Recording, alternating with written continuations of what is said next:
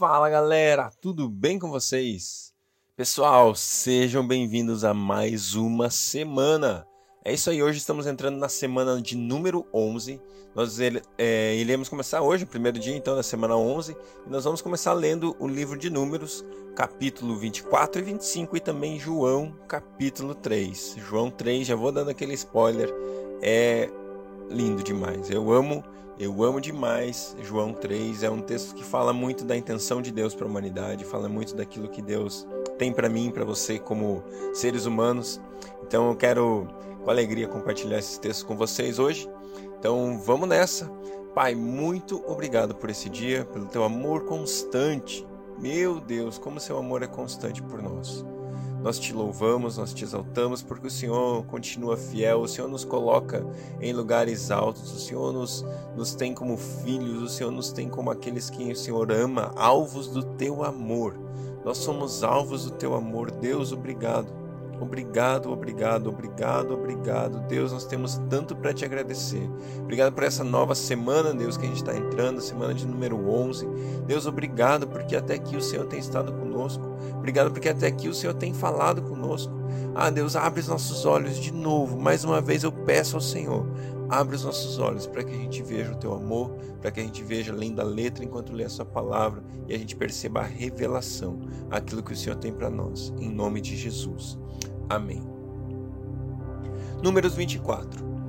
Quando Balaão viu que agradava ao Senhor abençoar Israel, não recorreu à magia como das outras vezes, mas voltou o rosto para o deserto. Então viu Israel acampado, tribo por tribo, e o Espírito de Deus veio sobre ele, e ele pronunciou este oráculo: Palavra de Balaão, filho de Beor, palavra daquele cujos olhos veem claramente palavra daquele que ouve as palavras de Deus, daquele que vê a visão que vem do Todo-Poderoso, daquele que cai prostrado e vê com clareza. Quão belas são as suas tendas, ó Jacó, e as suas habitações, ó Israel! Como, va como vales estendem-se como jardins que margeiam rios, como aloés plantados pelo Senhor, como cedros junto às águas. Seus reservatórios de água transbordarão, suas lavouras serão bem irrigadas. O seu rei será maior que Agag, o seu reino será exaltado. Deus os está trazendo do Egito, eles têm a força do boi selvagem, devoram nações inimigas e despedaçam seus ossos como suas, com suas flechas os atravessam. Como o leão e a leoa, eles se abaixam e se deitam quem ousará despertá-los? Sejam abençoados os que te abençoem, e amaldiçoados os que te amaldiçoem. Então acendeu-se a ira de Balaque contra Balaão, e batendo as palmas das mãos, disse: Eu o chamei para amaldiçoar meus inimigos, mas você já os, já os abençoou três vezes. Agora fuja para a sua casa. Eu disse que daria a você generosa recompensa, mas o Senhor o impediu de recebê-la. Mas Balaão respondeu a Balaque: Eu bem que avisei aos mensageiros que você enviou, mesmo que Balaque me desse o seu palácio cheio de prata e de ouro, eu não poderia fazer coisa alguma da minha própria vontade, boa ou má, que vá além da ordem do Senhor, e devo dizer somente o que o Senhor me disser. Agora estou voltando para o meu povo, mas venha, deixe-me adverti-lo do que este povo fará ao seu povo nos dias futuros. Nos dias futuros. Então pronunciou este oráculo: Palavra de Balaão, filho de Beor, palavra daquele cujos olhos veem claramente, daquele que ouve as palavras de Deus, que possui o conhecimento do Altíssimo, daquele que vê a visão que vem do Todo-Poderoso, daquele que cai prostrado e vê com clareza. Eu o vejo, mas não agora. Eu o avisto, mas não de perto. Uma estrela surgirá de Jacó, um cetro se levantará de Israel. Ele esmagará as frontes de Moabe e o crânio de todos os descendentes de Sete. Edom será dominado, Seir, seu inimigo, também será dominado, mas Israel fortalecerá. De Jacó sairá o governo e destruirá os sobreviventes das cidades. Balaão viu Amaleque e pronunciou este oráculo: Amaleque foi o primeiro das nações, mas o seu fim será a destruição. Depois viu os queneus e pronunciou esse oráculo. Sua habitação é segura, seu ninho é firmado na rocha. Todavia vocês, queneus, serão destruídos quando Assur os levar prisioneiros. Finalmente pronunciou esse oráculo: Ah, quem poderá viver quando Deus fizer isto? Navios virão da costa de Quintim e subjugarão Assur e Eber, mas o seu fim também será destruição. Então Balaão se levantou e voltou para casa, e Balaque seguiu o seu caminho. Números 25 Enquanto Israel estava em Sitim, o povo começou a entregar-se à imoralidade sexual com mulheres moabitas, que os convidavam aos sacrifícios de seus deuses. O povo comia e se prostrava perante esses deuses. Israel, assim Israel se juntou à adoração a Baal Peor, e a ira do Senhor acendeu-se contra Israel. E o Senhor disse a Moisés: Prenda todos os chefes desse povo enforque-os diante do Senhor à luz do sol, para que o fogo da ira do Senhor se afaste de Israel.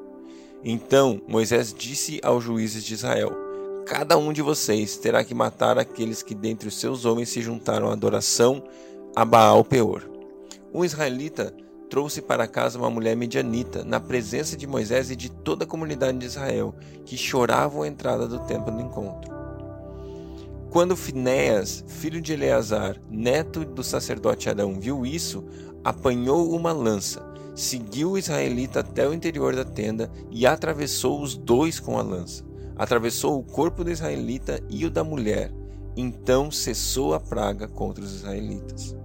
Mas os que morreram por causa da praga foram vinte e quatro mil. E o Senhor disse a Moisés: Finéas, filho de Eleazar, neto do sacerdote Arão, desviou a minha ira de sobre os israelitas, pois foi zeloso, com o mesmo zelo que tenho por eles, para que em meu zelo eu não os consumisse. Diga-lhe, pois, que estabeleço com ele minha aliança de paz. Dele e dos seus descendentes será a aliança do sacerdócio perpétuo, porque ele foi zeloso pelo seu Deus e fez propiciação pelos israelitas. O nome do israelita que foi morto com a midianita era Zinri, filho de Salu, líder da família simeonita. E o nome da mulher midianita que morreu era Cosbi, filha de Zur, chefe de um clã midianita. O Senhor disse a Moisés: Tratem os midianitas como inimigos e matem-nos, porque trataram vocês como inimigos quando entregaram, quando os entregaram no caso de Peor e de Cosbi, filha de um líder midianita mulher do povo deles, que foi morta pela praga que enviei por causa de Peor. Um comentário é, rápido sobre esse texto é, é a respeito de do zelo que eu e você devemos ter com a nossa vida, com a nossa santidade, com a nossa consagração a Deus. Aqui Deus está falando, né, a gente sabe muito bem que as coisas que aconteceram no Antigo Testamento elas são figura, elas são um exemplo para mim e para você. Muitas vezes, certamente, aliás, essas coisas aconteceram literalmente, mas para nós hoje, a gente não vai sair matando, decapitando pessoas, porque a palavra nos fala que a nossa luta não é contra carne e sangue. Mas ao mesmo tempo, aqui, a gente está aprendendo como eu e você devemos zelar com a nossa vida, com a nossa santidade, com o nosso relacionamento com Deus, com aquilo que é realmente precioso nas nossas vidas. E quando Deus trata, quando, quando a gente vê esse texto que eh, o filho do sacerdote foi e matou aquilo que estava matando o zelo, aquilo que estava destruindo o relacionamento, aquilo que estava afastando de Deus. Ele, ele não teve misericórdia. Ele não foi bonzinho com o pecado, ele não foi acolhedor com a, com a aparência do mal, ele não. Não, ele destruiu.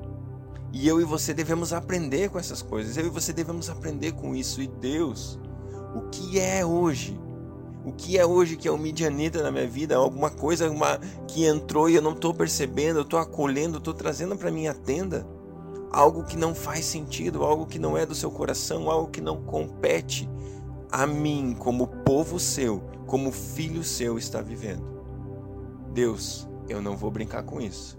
Eu vou ser zeloso com aquilo que tem com aquilo que o Senhor tem para mim, com o meu relacionamento contigo, com a minha intimidade contigo, com o meu, com a minha oração, com a minha leitura bíblica, com o meu tempo com o Senhor. Eu vou ser zeloso e eu vou destruir aquilo que tenta destruir a minha relação com Deus. Então é isso que a gente está vendo nesse texto, essa, o zelo pela presença, o zelo pelo cuidado do amor, da, da, da nosso relacionamento com Deus, porque é isso que Jesus fez por mim e por você.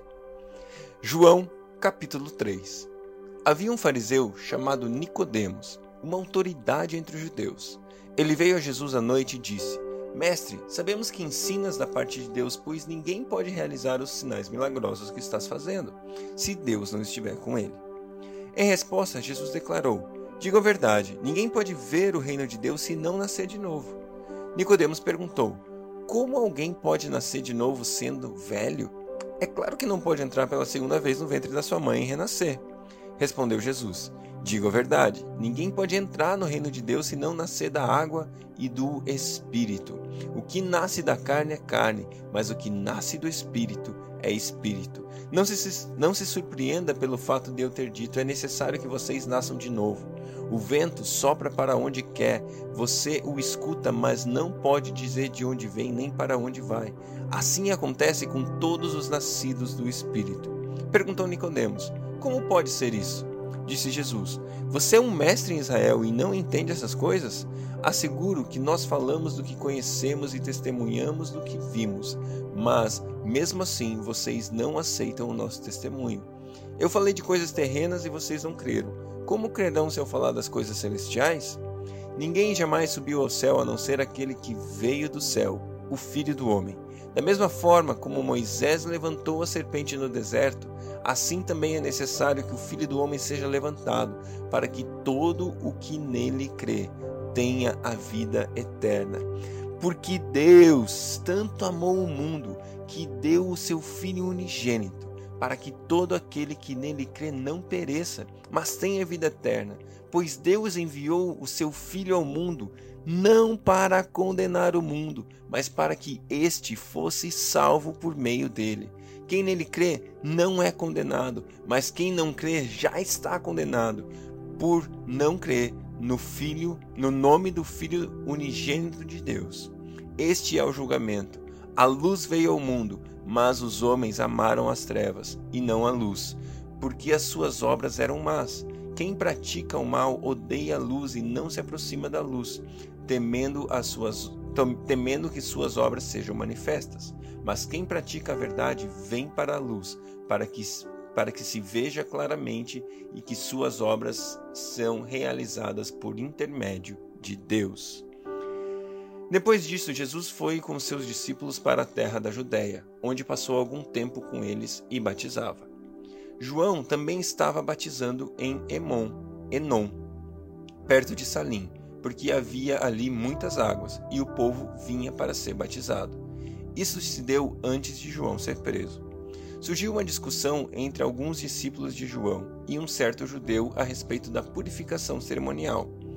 Eles se dirigiram a João e lhe disseram: Mestre, aquele homem que estava contigo no outro lado do Jordão, do qual testemunhaste, está batizando e todos estão se dirigindo a ele.